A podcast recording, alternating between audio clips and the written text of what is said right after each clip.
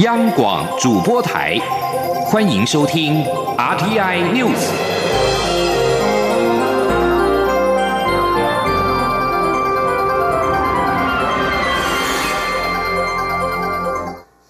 各位好，我是主播王玉伟，欢迎收听这节央广主播台提供给您的 RTI News。今天是二零一九年四月二十五号，新闻首先带您关注国际焦点。路透社二十四号独家报道，美国官员表示，法国一艘军舰在这个月通过台湾海峡，欧洲国家舰艇在此航行实属罕见。此举可能受到美国的欢迎，但会升高与中国的紧张关系。报道指出，两位要求匿名的美国官员表示，这艘法国军舰是在四月六号通过台湾海峡。其中一名官员确认，这一艘法国军舰是巡防舰“蒲月号”，还说当时曾经有中国军方尾随跟踪。根据路透社指出，这一次航行显示美国的盟友越来越主张中国附近国际航道的航行自由，这可能为美国的其他盟国打开大门，像是日本与澳洲等国家可以考虑采取类似的行动跟进。美国官员表示，由于这次的航行，中国通知法国不邀请他们参加庆祝中国海军成立七十周年的海军阅舰仪式。来自印度、澳洲和其他几个国家的军舰都参加了这项在中国青岛举行的活动。目前，法国军方拒绝对此发表评论。继续关注国内政坛焦点。为了替高雄市长韩国瑜参选解套，国民党中常会二十四号决议，将由组发会研拟总统提名特别办法，把所有主动、被动参选者都纳入民调。至于是否改采全民调，则待党主席吴敦义与所有参选者会面沟通之后再决定。根据了解，特别办法最快要等到五月八号才会送常会讨论。至于全代会的日期，仍定于七月二十八号召开，目前并无更动。初选角逐者之一，新北市前市长朱立伦二十四号表示，这场提名初选之争，国民党应该有三个必须，包括必须找出最强将，初选必须是比好不能比烂，以及必须做好民主示范。立委王金平二十四号表示，将原本七成民调、三成党员投票的初选方式改为全民调，对于原本已经在经营的人不公平。而国民党立委林维洲表示，既然韩国瑜是声量最强的人选，而他又对登记初选感到为难，因此中选会的决定其实也是没有办法的办法。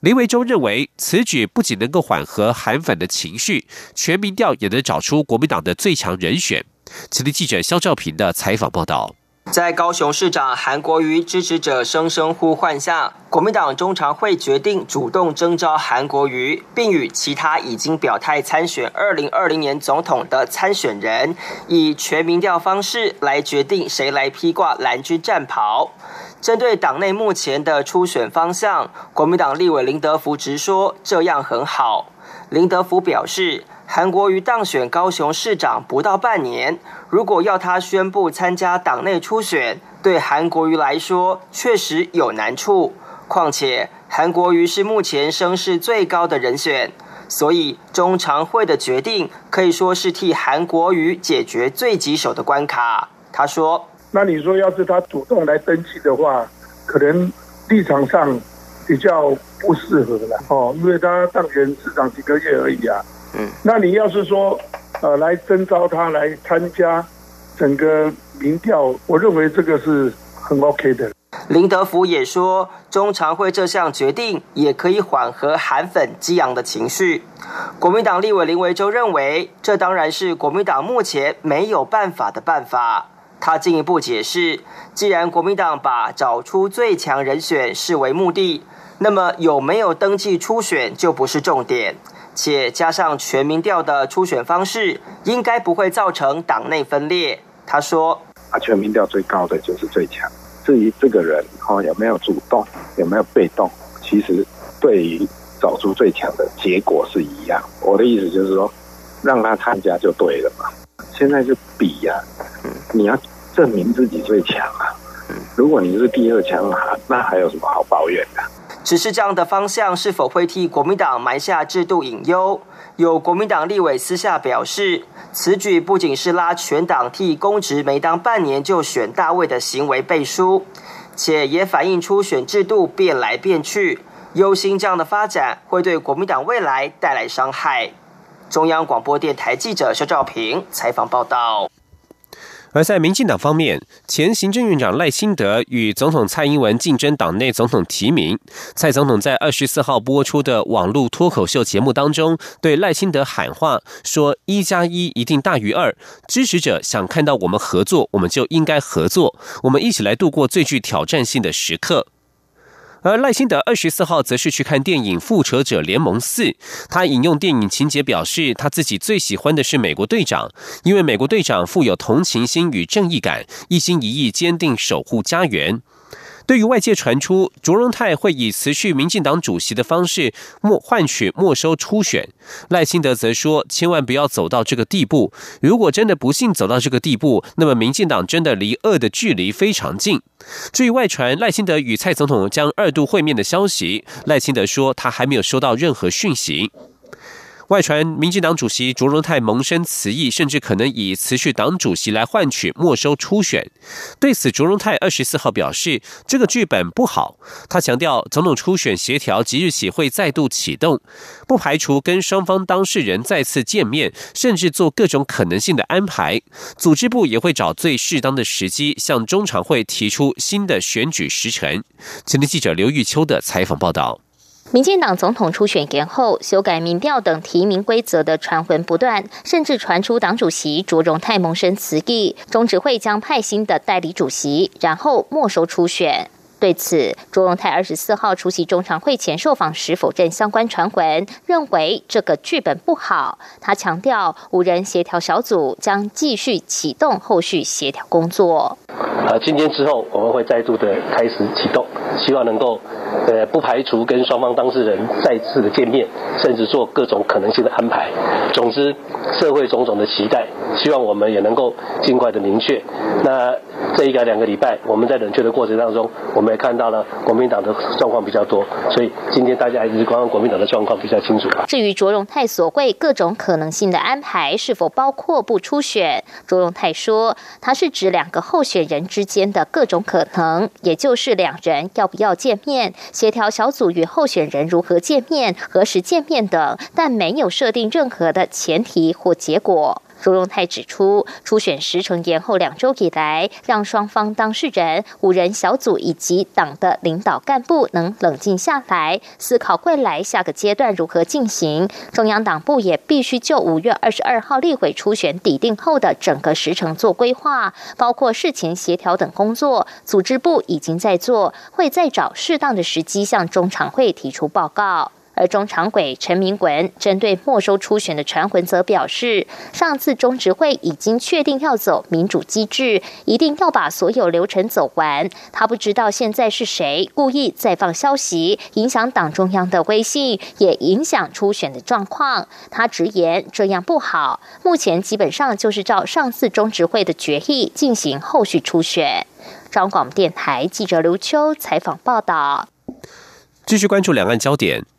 二十四号，香港法院宣判战中案，战中九子都遭到判刑。陆委会二十四号对此表示遗憾，并且认为此事印证了一国两制未能尊重并保障民众的政治权利。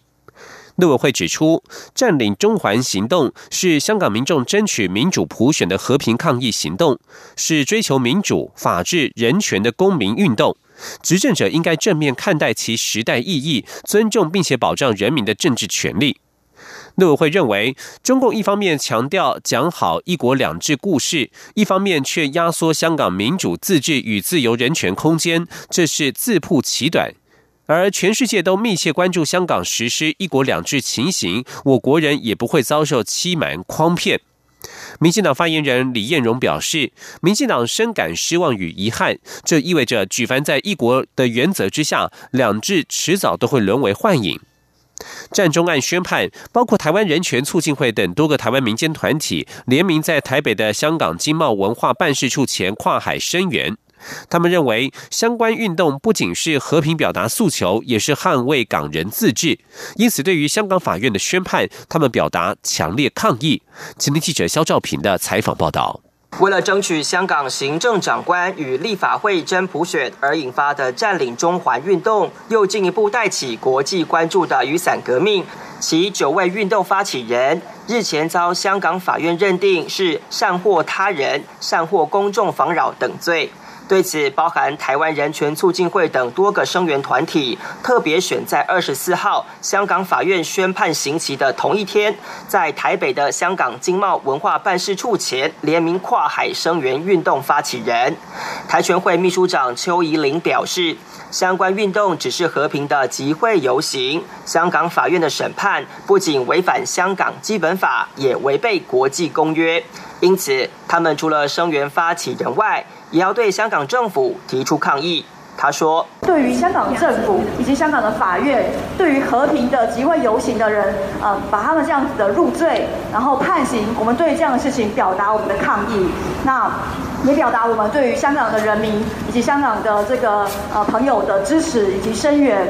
华人民主书院曾建元进一步表示，战中运动不仅和平，且是非暴力的进行，更是借此对抗中国不断扩张的霸权。他认为，香港法院不仅违背公民不服从的法理，中国当局也毁弃中英联合声明的承诺。他说：“他是在维护，呃，要维护，极力的要维护，在中华人民共和国宪法啊，所谓所谓中华人民共和国宪法之下，香港。”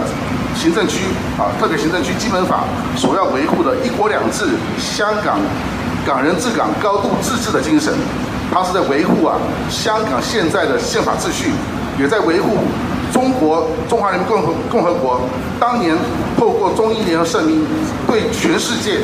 所做的郑重的许诺。在台湾的这场声援行动。除了有台全会、华人民主书院外，还有人权公约施行联盟、台湾教授协会、经济民主联合、时代力量等多个团体及学生参加，希望借此强调和平集会是基本人权，也批评一国两制沦假象。中央广播电台记者肖兆平采访报道。继续关注的是台湾的能源使用。二十四号全台晴朗炎热，最高用电量飙上了三千三百二十六点三三万千瓦，再创历年四月新高，同时也是今年的新高。备转容量百两百点三一万千瓦，备转容量率百分之六点零二，维持供电吃紧的黄灯。台电中央副调度监郑有才受访时表示。昨天的用电量虽然续创新高，不过太阳光电、风力发电以及民营电厂供电能力都比预期来得好，稍稍弥补了核三厂一号机解联减收的供电缺口，因此备转容量率仍能够维持在百分之六左右。而根据台电的统计，历年四月份用电量排名当中，前五名都落在今年的四月。用电量屡创新高，核能的使用与否，现在各方仍有不同的主张。反核团体二十七号将在台北与高雄两地同步举办二零一九年废核游行，目前共有一百四十七个团体与政党共襄盛举。全国废核平台表示，今年是废核的关键年，如果任由永和团体再度操弄公投，台湾的能源发展将严重倒退。另外，包括蔡英文总统以及前行政院长赖清德都会参加在台北的废核大游行。前天记者王维婷的采访报道：，二零一九年告别核电，风光明媚，废核大游行二十七号将在台北和高雄两地举办。以往废核游行多选在三月举办，追悼三一一福岛核灾。今年选在四月二十七号举行，是为了纪念车诺比核灾事件三十三周年。今年的废核大游行已经有一百四十七个团体共同协力举办，也有包括民进党、时代力量、社民党等多个政党支持。出席记者会的民进党秘书长罗文嘉二十四号表示，核能安全和能源转型是全民议题，大家要一起面对。民进党不会像去年面对公投时态度冷漠，而会直接与社会沟通。罗文嘉说：“二零一九是台湾关键的一年，将决定台湾要发展成绿能大国，还是核灾难民。”罗文嘉说：“这也是为什么在上个礼拜的民进党中常会，我们清楚的做出了决议，将在四月二十七号，民进党公职人员将全力一起来参与四月二十七号在台北及高雄举办的废核游行。为什么要做这个废核游行？”我要很清楚的跟所有台湾的朋友说，民进党不会再像去年面对公投这样的冷漠、这样的消极不作为。我会直接、更迅速、更直接的面对所有议题、谣言，跟社会做沟通。全国废核行动平台表示，永和阵营与保守力量紧密结合，继续捏造假讯息，发动新的永和公投，以达成背后的政治意图。反核团体将展开强力宣传，对抗核电集团复辟，不让台湾承受核灾风险与失去再生能源竞争力。中央广播电台记者王威婷采访报道。是阳光，翅膀打开了世界之窗；是阳光，翅膀环绕着地球飞翔。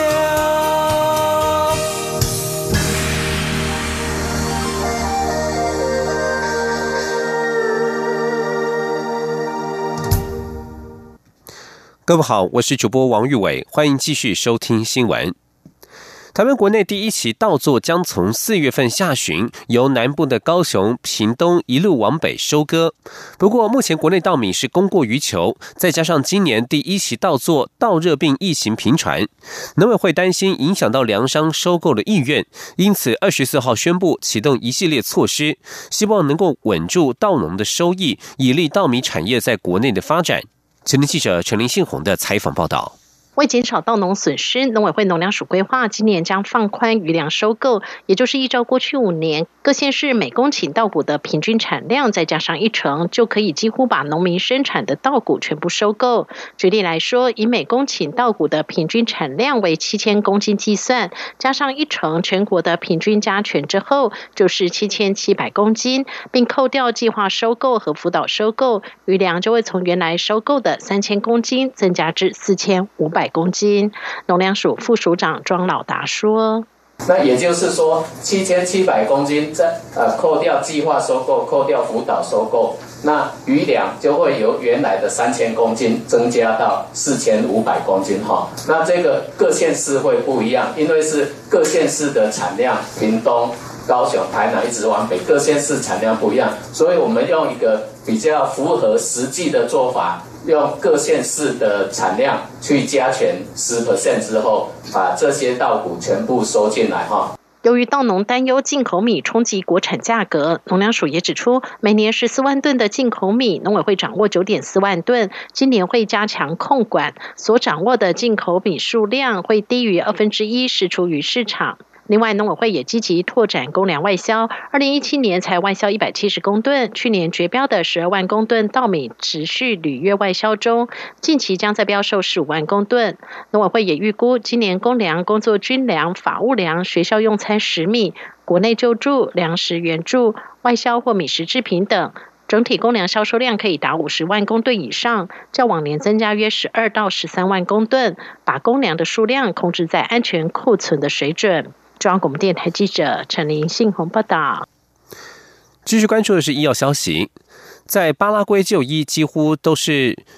人工作业，所以等待挂号及候诊的时间时常要花到四个小时以上，非常的耗时，而且不小心还会发生无药可领的情况。台湾为了协助友邦国家，由国泰医院与国合会合作，协助巴拉圭建制医疗资讯整合系统，成功让导入系统的医院缩短作业时间，让病患少掉两个小时的等待。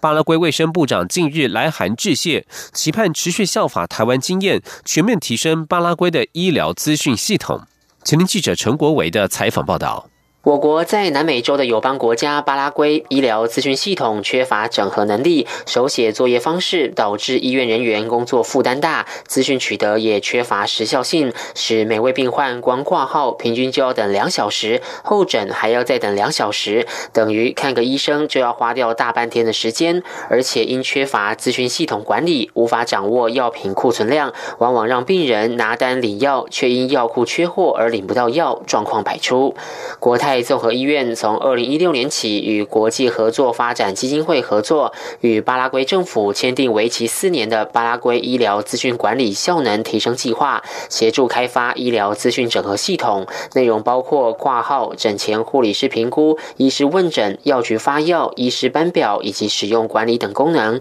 目前已导入亚松森等三个省市，共三十二家医疗院所，当中有医院分析后发现，病患整体的等待时间大幅减半，而且每天的看诊人数平均从两百人次增加到三百六十人次，看诊量提升多达八成。巴拉圭卫生部长马索雷尼为此来信感谢，表示已导入实行的医院反应回馈都非常正面肯定，未来他们也将扩大推广到全国各医疗院所，期盼透过这样的合作模式，效法台湾经验，全面提升巴拉圭的医疗咨询系统。国泰医院咨询室主任曾锦平说：“现任的卫福部长，其实他当初在去年也有台湾有邀他来在在国内看过，其实那时候我们已经帮他做过一次简报了。然后他在回到国内以后，他实际上去访视是，其实发现是说系统真的有他们想要达到的一些目的。”所以他对于这个系统带给他们的一些效能上面的一些改变，注意蛮大的。曾锦平表示，马索雷尼已向他们表达明年续签第二期计划的意愿。如果相关经费能到位，这套医疗资讯整合系统未来渴望全面扩大到巴拉圭十七个省，共一百多家省立医院及中小型医院。除了可提升当地诊疗品质，也能将病例资讯化管理，有助于巴拉圭政府府拟定公共卫生策略。中央广播电台。记者陈国伟台北采访报道。继续关注国际情势，斯里兰卡在复活节假期同一时间发生了八起连环爆炸，造成至少三百多人死亡，近五百人受伤。这是自从十年前内战结束以来，斯里兰卡所发生最严重的攻击事件。斯里兰卡官员指称，这是全新形态的恐怖主义。回顾最近两年发生的恐怖攻击事件，这种可能来自于跨国恐怖集团的新形态恐攻，正在逐渐升高对亚洲的威胁。请听以下的专题报道。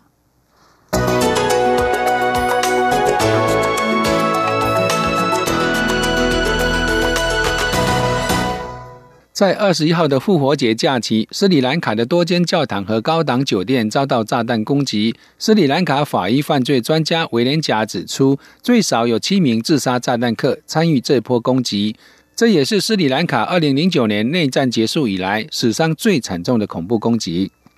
斯里兰卡驻宰部长普雷马达萨指称，这在斯里兰卡是一种全新形态的恐怖主义。官方之所以称为全新形态，是因为它具有以往不曾见到的特点。在过去三十年内战期间，分离主义叛军坦米尔之虎虽然也发动过三百多起自杀攻击，但是主要目标经常锁定政府官员和官方机构。这次攻击则是选定跟西方关系较为密切的基督教堂和高档酒店，在目标选定上跟以往完全不同。其次，这次恐攻最少有十个目标，攻击的力道跟规模都相当惊人，远远超乎以往。根据报道，斯里兰卡警察首长贾维桑达拉早在四月十一号就接获境外情报，显示斯里兰卡的激进穆斯林团体 NTJ 计划攻击重要的教堂以及印度驻可伦坡大使馆。然而，不论是斯里兰卡官方或是各国反恐专家，都不认为单是斯里兰卡境内的一个小团体就能够发动如此需要仔细筹划跟联系、训练大批自杀炸弹客以及准备大量炸药的大规模攻击。国际危机组织斯里兰卡分析家基南在接受《时代》杂志专访时表示，这个 NTJ 组织在被斯里兰卡政府提到之前，从未被视为一个正式的组织。犯案记录只有去年十二月涉及毁坏佛像的攻击事件。他不相信这个团体能够发动如此规模的攻击。斯里兰卡政府已经在积极追查这波攻击是否受到来自国外的支援，甚至将元凶直指国际性的恐怖组织。路透社引述反恐专家拉比图本指出，斯里兰卡这次同步发生多起攻击，情况十分特殊，带有伊斯兰国和盖达组织攻击的特征。拉比图本的说法其来有致。如果回顾最近几年各地恐攻事件的手法，将发现惊人的相似性。今年一月，菲律宾南部荷鲁镇大教堂遭到炸弹攻击，造成望弥山的天主教徒跟军警最少二十一人死亡，一百多人受伤。伊斯兰国宣称犯案。二零一八年五月，印尼泗水的三间教堂遭到自杀炸弹攻击，最少十二人死亡，数十人受伤。伊斯兰国也宣称犯案。二零一七年四月，埃及科普特基督教会两间教堂在中之主日信徒集会的时候遭到伊斯兰国攻击，最少四十九人死亡，一百二十多人受伤。至于二十一号发生在斯里兰卡的攻击，目标也是教堂，日期是大批信徒聚集做礼拜的复活节星期天。另外，跟国外观光客有关的高级酒店也成为攻击对象，造成将近四十名外国人罹难，如同对各国宣战。如果斯里兰卡攻击真是国际恐怖组织在幕后主导，那么为何会挑上斯里兰卡呢？斯里兰卡在内战结束之后，已经要升为重要的度假胜地。二零一七年到访的观光客人数达到两百二十万，比二零一二年成长了一倍。跟昂贵的马尔蒂夫比起来，斯里兰卡提供喜欢到热带地区度假的游客另一个物廉价美的替代选项。而为了吸引更多外资和游客到来，斯里兰卡给予外国人落地签等较简便的签证措施。而内战结束已经十年，斯里兰卡对恐攻也早就疏于防范。斯里兰卡的这些条件可能成为圣战分子向众的理由，加上斯里兰卡领导阶层陷入政争，情报无法适时传达，及早做预防，才造成如此惨重的伤亡。美国布鲁金斯学会印度中心外交政策研究员贾伊尚卡尔在接受 CNN 访问的时候表示，斯里兰卡自十年前结束内战以来，可能早就对打击恐怖主义感到志得意满。这次攻击是对他们敲响的一记警钟。CNN 在特别报道中以“伊斯兰国在亚洲崛起”的标题指出，全新形态的恐攻正袭向亚洲，如何加强防范与应对，已经成为亚洲人无法置身事外的重大课题。以上专题是由编译黄启林撰稿播报，谢谢收听。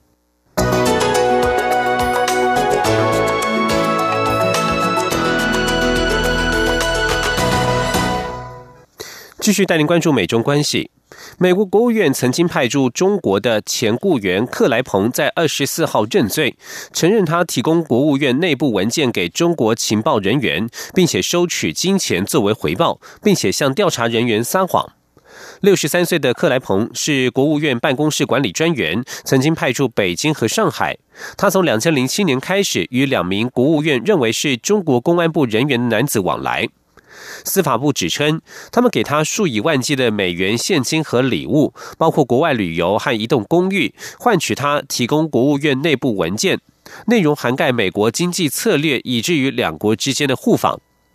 克莱彭两年前遭到调查之后被捕，但未被指控间谍罪。他承认共谋诈骗美国，对调查人员撒谎，并且作为一位拥有高度安全许可、能够与文机密的政府人员，他违法掩盖与外国特务的接触。他被控的共谋罪名，最高可能被判刑五年。体育消息。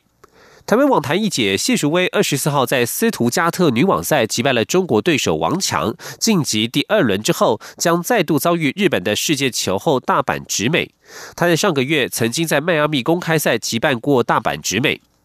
谢淑薇二十四号后来居上，是以四比六、六比三、六比四击败了王强，取得再度与球后交锋的机会。两人预定二十五号对战。大阪直美一月间曾经在澳洲公开赛击败过谢淑薇，最后赢得冠军。但是两人三月底在迈阿密交手的时候，经验丰富的谢淑薇胜出，让大阪直美早早出局。目前谢淑薇的世界网球女单排名来到个人生涯次佳的第二十四名。男子一百一十公尺跨栏全国纪录保持人陈奎如，二十四号在卡达杜哈举行的亚洲田径锦标赛当中，跑出了全国平全国纪录的十三秒三九，摘下铜牌，而这也是中华队在这届亚锦赛的第四面奖牌。二零一九亚洲田径锦标赛二十四号进行最后一天的赛程，中华队的前三天靠着男子标枪郑兆村摘下金牌，男子四百公尺接力与男子四百公尺跨栏的陈杰双双夺银，拿下一金二银的成绩。二十四号最后一天赛程，陈奎如在一男子一百一十公尺跨栏决赛排在第五跑道，三度踢到栏架，稍微影响到成绩，以十三秒三九追平全国纪录，也拿到卡达世锦赛十三秒四六的参赛标准，为中华队拿下第四面奖牌。而金牌得主则是中国的谢文俊，成绩是十三秒二一。以上新闻由王玉伟编辑播报，这里是中央广播电台台湾之音。